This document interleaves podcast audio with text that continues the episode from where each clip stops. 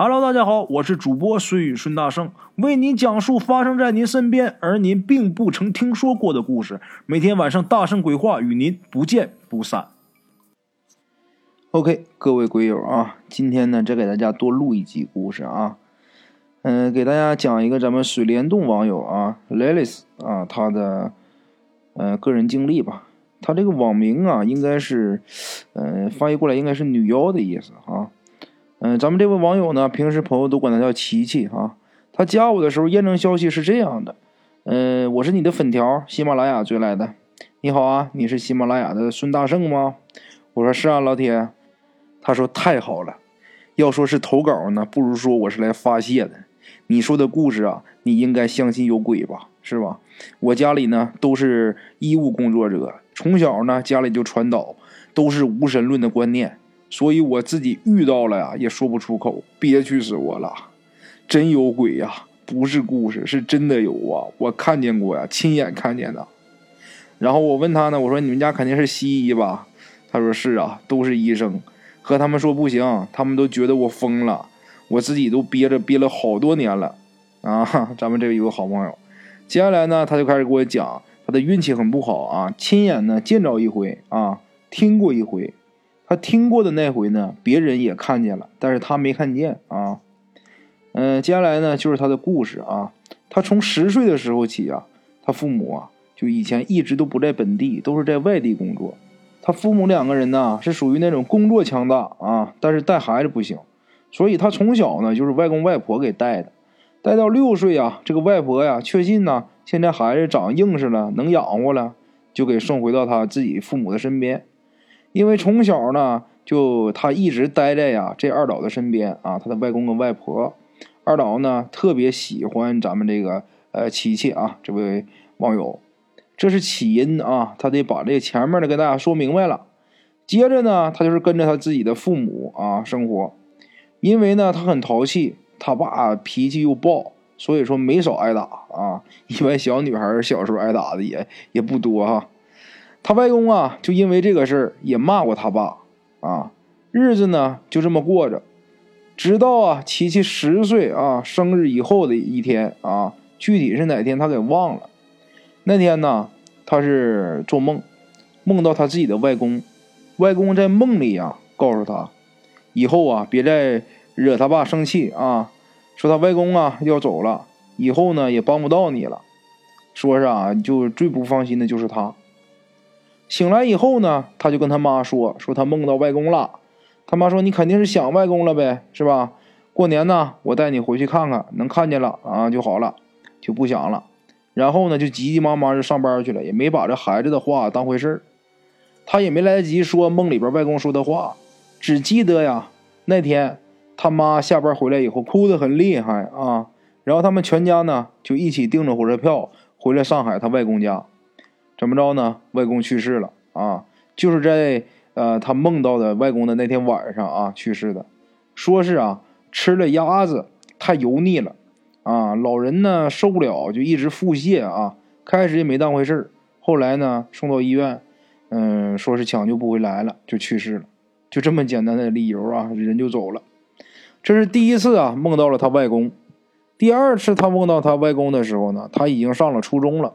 那个时候啊，他们家呀全家已经回上海了。一个周六啊，他妈呢叫他早点睡啊，因为第二天呢他们要去看外婆。是那天呢，是外婆的七十大寿啊。琪琪很听话，早早就睡下了。晚上呢，他就梦见呢有个人叫他啊。他跑出一看呢，是外公在楼下叫他。他也不觉得害怕啊，他还很高兴，告诉外公啊，明天我外婆过大寿呢。他外公啊就叹叹了口气啊，说呀，他要是没走的话，三年前呢就应该过七十大寿了。然后琪琪就问外公啊，那你怎么没过呢？他在梦里啊，他完全不记得外公去世的事了啊。然后外公就说呀，大概是大家都忙忘了吧啊。琪琪又说呀，那你什么时候生日啊？你告诉我呀，我一定牢牢记住啊。以后你再生日的时候，我帮你过呀。外公就说出了他自己的生日是四月十七号啊。然后琪琪啊就一直背啊，一直背着这个日子啊，把这日子给牢记在心了。外公呢也笑着夸他啊，说这琪琪长大了，也知道孝顺了啊。然后呢就说自己要走，再不走呢就来不及了。琪琪就非要送送外公，外公啊刚开始是不答应，后来呀拗不过他，就同意了。他就一边和他走啊，一边聊天走到一个地方啊，呃，琪琪说好像是城乡结合的一个地方啊，这么一个地方，就在他们呃城市里。他要去的那个地方啊，好像是农村，水泥地啊，什么都没有。就到那儿呢，他外公就怎么都不让他送了，说接下去的路呢，说琪琪不能去，啊，说他不能去。这个琪琪不干，偏得送。外公就看他不听话啊，就推了他一把。这个琪琪啊，就突然间抽搐啊，浑身抽搐，就一下就抽醒了。难得醒的那么早啊，大早上五点啊，他是人，大家记住了啊，他抽了一下醒了的。后来呢，那天他跟妈妈去外婆家的路上的时候，他就问他妈说：“外公是不是四月十七号过生日啊？”他妈说：“他不记得了啊，想知道啊，你还得问你外婆。”当天呢，在外婆。给外婆过生日的时候，琪琪就没提这个事儿，直到吃好了晚饭前啊，快离开的时候，这个琪琪还是忍不住的问了他外婆。外婆当时啊很惊讶，就问他说：“你怎么知道的啊？”外公啊，的确是四月十七号的生日。琪琪没敢多说自己的做梦这个事儿啊，怕外婆知道了给他妈告状啊，他妈准又得骂他这个迷信呐，这个那个的。这个事儿就过去了。后来又是好多年没有梦到过外公，直到啊十九岁那年，这个琪琪第三次啊梦到他自己的外公。梦里呢，他在外面疯玩，听到有个声音呢叫他的小名，他就跑过去看，是一个大坑，里面啊却是一个卧室啊，这个格局就跟一个卧室的啊。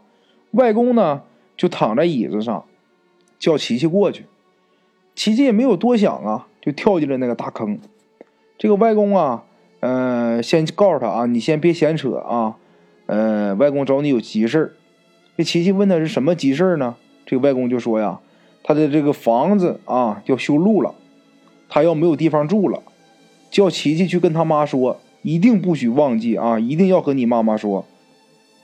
琪琪就问外公啊，是这个房子吗？外公就说是，然后呢，就让他上去看看就知道了。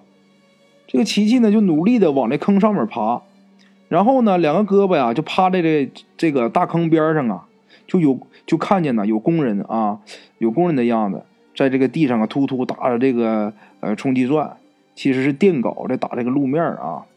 然后呢，这个琪琪又从这个坑上下去了，就告诉他外公，他看见了。外公呢，这时候就告诉他，你看见就行了，你赶紧走啊。这琪琪啊，一听外公让他赶紧走啊。他还说他不着急，再玩一会儿啊，还早着呢。他回去会跟他妈说的。外公就说呀，不准留在这里，对他不好，叫他快走。然后他外公这个表情啊，突然间变得很凶。琪琪说从小啊没见过外公这么凶啊，这么急。他有点害怕了，就从这坑里边爬出来了，就垂头丧气的呀，慢慢往回走。这时候就听见外公声音突然间很大，大吼他：“你慢慢吞吞干嘛？快跑啊！”跑啊！然后这个琪琪就赶紧开始跑，开始奔跑啊！外公的声音呢一直都在，就是很急切的重复这句话，让他玩命的跑，直到他绊了一跤，他才醒过来。醒来一看呢，还只是半夜三点半啊，三点多钟。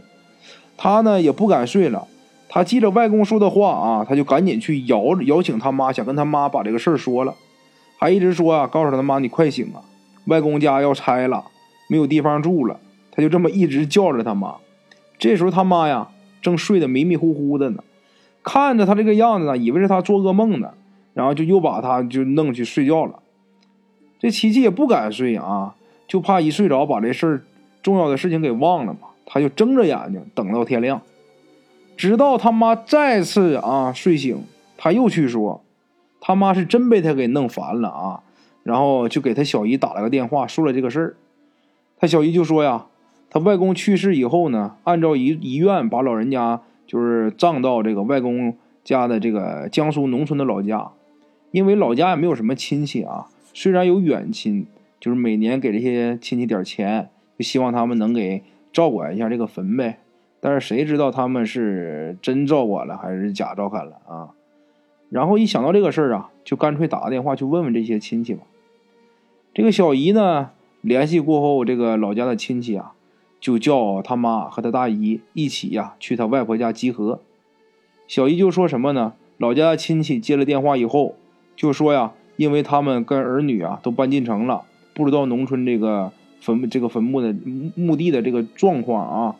不过呢，呃，打完电话之后，他们还特意回农村去看了一下这个坟的情况。看完之后呢，又联系的他小姨，怎么呢？就说去了才知道那里啊那段路啊要修公路，所以得把这坟给迁走。后来啊，琪琪的外婆和他三个女儿啊一起回了江苏老家，把这个外公的骨灰啊接回了上海，就安葬在了上海的一个陵园啊。琪琪以为啊，经过这些事儿，他妈就会相信他了，就是相信他经常能梦见有鬼啊，经常能。能看见一些奇怪的事情，但是呢，他爸妈说那就是凑巧，天底下没有鬼，因为人家都是干医生的嘛啊。还说呀，他和外公感情好了，日有所思啊，夜有所梦。说他呀，在梦里边啊摔一跤，然后浑身抽一下就醒过来，是因为成长发育期啊，因为缺钙才导致的这种现象啊。反正啊，他们都不相信他，也聊不到一起去。琪琪他爸还批评他说：“小小年纪就迷信啊！”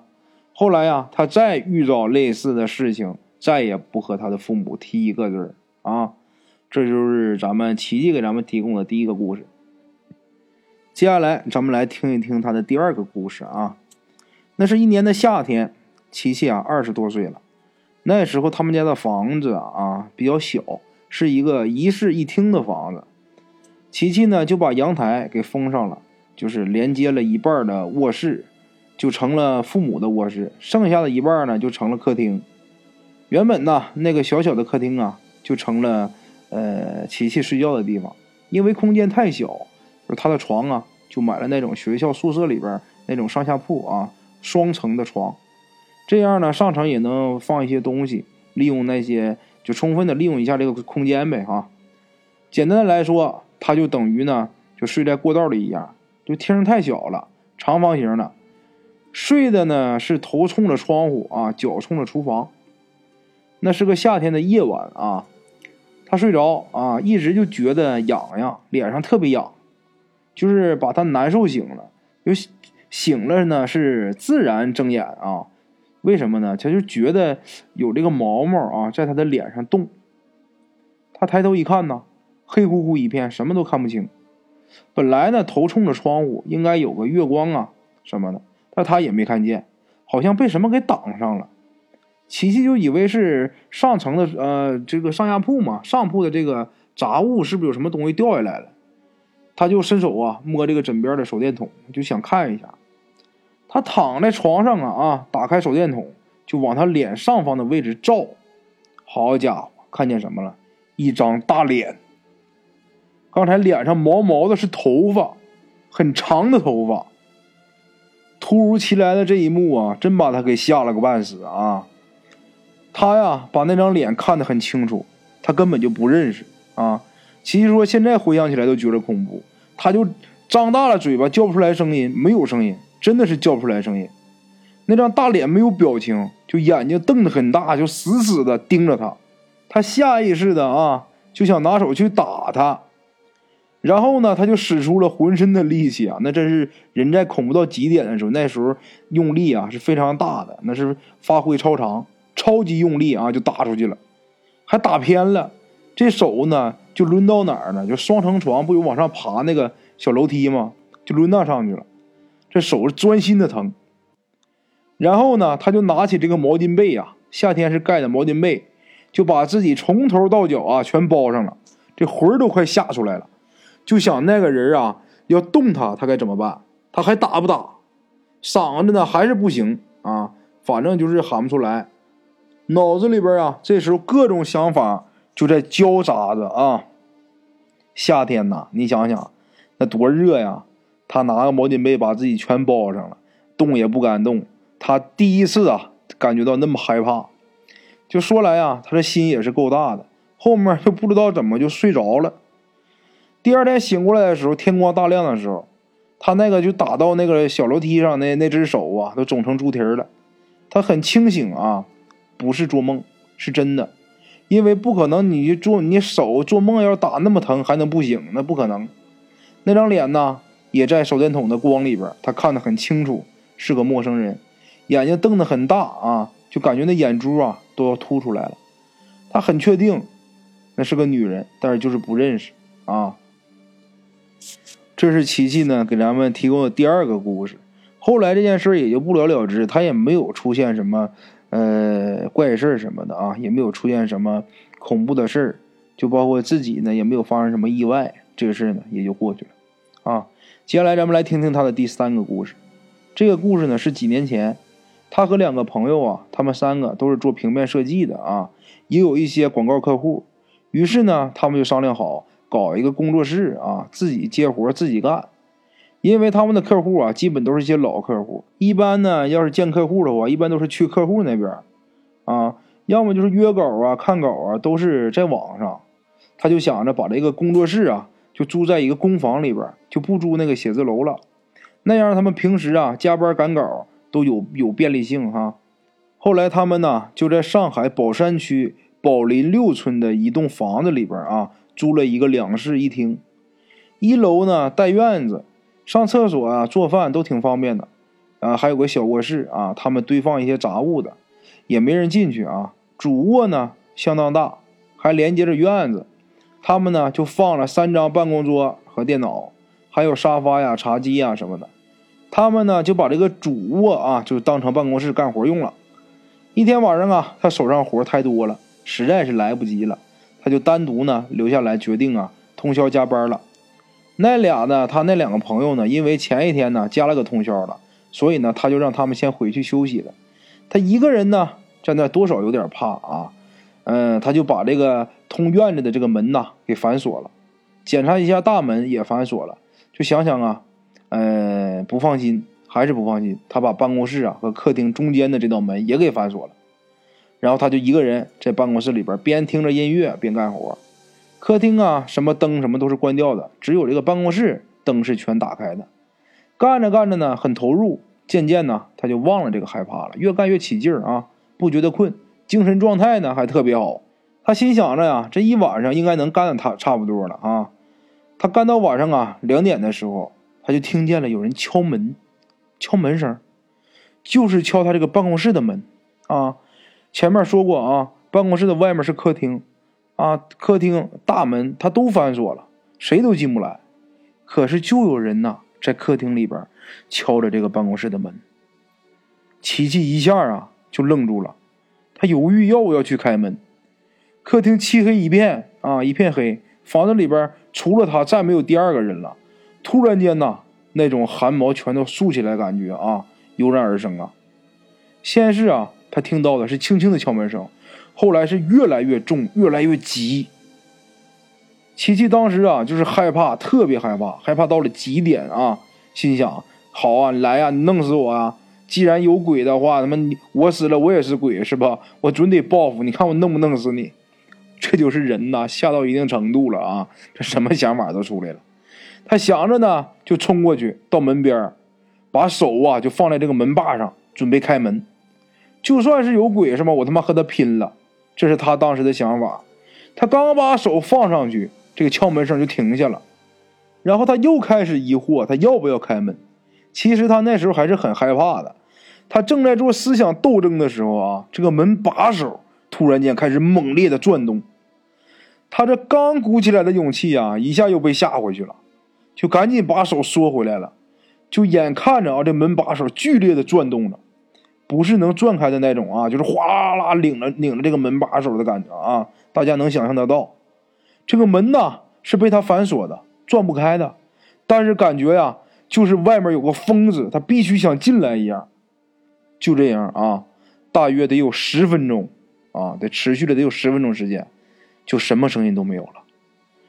琪琪呢，这时候是用后背抵着门，他感觉自己大脑啊一片空白。那一个晚上啊。结果他活什么也没干啊，人还被吓得不轻。等到第二天呢，他就跟他合伙开工作室这两个朋友，他俩来了啊，他就把这件事跟他俩说了。这俩人呢都不相信，就说他是不是加班太累出现幻觉了。琪琪就说不可能，他自己的状况他自己最清楚啊。不相信的话，今天晚上你咱们都留下来，然后呢，咱们一起来看这到底有没有这还还能不能有这个事儿。于是第二天的晚上，为了证明啊他自己没有撒谎，他就把其中一个给留下了，另外一个是因为家里边啊有事先回去了。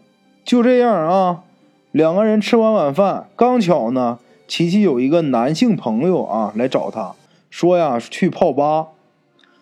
他就心想啊，有的男的在是不是也好，能安全点他就把这男的给留下了，也没让这男的去泡吧。所以呢，第二天晚上留在办公室的。就是琪琪啊，还有琪琪一起，琪琪的这么一个合伙人，女的，然后还有一个男的，琪琪的一个男性朋友，这么三个人啊，他就又像前一天那一样，把大门和院门都给反锁了，除了办公室开灯，其他灯全关。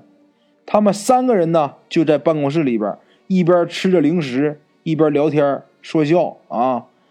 琪琪啊，内心是挺矛盾的，当时为什么呢？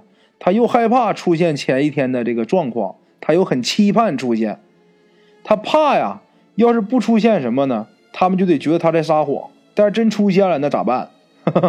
啊，就这么的，他在纠结和忐忑中啊，这个时间呢，一点一点过去了，一直到半夜两点啊，琪琪说真没有白等，敲门声又打断了他们的聊天。当时啊，除他之外，那两个人全愣了。这时候啊，琪琪的内心居然有点小得意啊！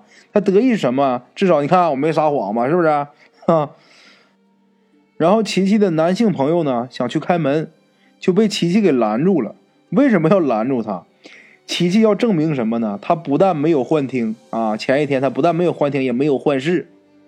然后啊，果然不出所料，敲门持续了几分钟以后没开，以后啊停下了。接下来他们三个人。都看着这个门把手疯狂的转动，有画面啊，有声音，咔啦咔啦的响。我经常说这话：人在啊恐惧到极点的时候就是愤怒。琪琪的这个男性朋友啊，估计也是吓到一定程度了啊。这个男的还是也算是比较勇敢的。这个门把手还在咔啦啦转的时候，这男的就冲过去，一把就把这个门给打开了。门外呀，黑黑的客厅，很安静，什么都没有。这下他俩都相信了啊！他们也不敢在那待着了，灯也没关，他们就一起走了。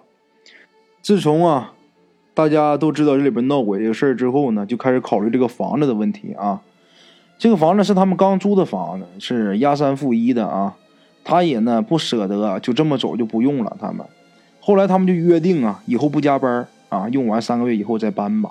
因为那个时候他们刚刚刚刚成立工作室，手头也不是那么富裕，是吧？这钱也不能就这么就白扔了，就是不管呢有多少活啊，在天黑之前他们必须得离开。就这么的，又过了大概一周的样子吧。琪琪有一个朋友来找他吃饭，他这个朋友啊是台湾人啊，是一个原创啊原创品牌的一个设计师，现在呢自己自创的服装品牌啊。他有两个爱好，一个爱好是赛车，另外一个爱好呢就是喜欢这些研究这些灵异知识、灵异学。在琪琪说，在他们那儿，这个台湾的商人呢，很多都相信这个的啊。他的这个朋友一见到他的时候，就说他气色不好，然后琪琪啊就和他说了这件事，估计呢他是被吓的。然后他的朋友就说呀，他研究这个灵异方面的事儿研究很久了，要不要请他去帮忙看看？琪琪说行呗，是吧？嗯，看是看啊，看不到了，因为他已经没有胆儿啊，再敢在。两点的时候再去那个地方，然后他这朋友又说呀，那就咱们就十二点去也行啊。然后这货呢，居然从车里边找出来有罗盘啊，还有一个怪怪的眼镜，跟这个罗盘放在一起的。琪琪之前呢，以为是开车带的那种夜视镜啊，不过呀，他也没问。他说呀，不能显咱没有文化，是不是就不懂？咱也不能，咱也得装假装咱们懂哈。于是呢，他们两个人就把车呀停在他们这个工作室啊，就他们闹鬼的这个房子外面。他俩呢就在车里边一直在那等着时间。等到十二点，十二点以后，他的这个朋友啊就拿个罗盘，戴个眼镜，就大摇大摆的啊就要进去。然后琪琪呢就把门给他开了，开完门之后啊，就赶紧缩到这个人的身后。刚进大门呢，这个人就他这个朋友啊就询问他哪间是办公室，然后琪琪就给他指了指啊，他呢就一看了一会儿罗盘啊，再一会儿再看看这个房间。不过呢，走到这个客厅啊，还没一半的时候，他还没有进办公室的时候啊，他这个朋友就站住了，一只手呢就往后捅琪琪，然后嘴里边还说：“出去，出去了，赶紧走。”琪琪就好奇哈，就问他怎么了，还没进办公室就出去了，然后他就低声说：“快出去，别问，出去以后再说。”他们两个呀，用很快的速度啊就退出去了。出去啊，这个人还是不说。他朋友还是不说，直接呀，两个人上车了，把车开的老远啊，就开到一个夜店的门口啊，这才停下来，因为那里边有人呢，进进出出的啊，挺热闹的。这时候他的朋友才告诉他怎么回事就说他的那个房子客厅里边有不干净的东西，贴着墙角站着啊。他说的墙角啊，不是办公室里边那个墙角的位置，而是那个杂物间呐，离门啊那个地方的一个角落。然后这个琪琪就说怎么办？然后他朋友告诉他呀，赶紧搬啊！光搬还不行，搬以前呢还得好好拜一拜。就是原话啊，琪琪是忘了，反正就是拜拜啊和祭祀一下吧，就就就这个意思。然后呢，第二天琪琪白天呢都不敢进去了。然后琪琪呢也把他朋友的话跟他那两个合伙人也说了啊。紧接着他们呢第二天呢就都没进去，白天也都没进去。而是呢，分头呢去找合适的商务楼，那效率可高了，一天就找着了，第二天就能搬啊。然后第二天他们也没有搬，就去了买了很多东西啊来供奉。按照他朋友来说的，就来祭祀一下，来拜一拜啊。他们是头一次啊搞这种活动，其实啊他们三个都是头一次。然后呢又问了这个台湾朋友啊怎么供啊，摆什么东西，买什么东西，他们才操办的。供完以后啊。也不管什么三个月房不房租的啊，吃不吃亏的问题，赶紧他们就搬走了啊。之后就搬走之后，再没有什么怪事发生了。好了啊，这就是咱们网友啊，咱们琪琪给咱们提供的这三个故事啊。今天他这故事写的有点长，他是纯手打呀，他坐在前面敲字敲了敲了半半宿啊。最搞笑的还给我画了一张图，他是搞平面设计的嘛，他给我画了一张图。平面图，院子在哪儿？办公室在哪儿？杂物间、客厅、女鬼，把位置都给我标清楚了。这东西我也没办法放到放上去啊，大伙儿也看不到了。嗯，在这里边跟各位好朋友们说一下啊，咱们现在投稿的好朋友越来越多了，因为故事很多，有一些比较短篇的故事啊，咱们凑不成一个完整的故事的啊，这种的我就不给大家讲了。然后呢，大家可以在我们的鬼友群里边啊，大家互相交流一下，在群里边大家互相讲一讲吧，啊。好了啊，今天咱们就先到这儿，咱们明天继续哈。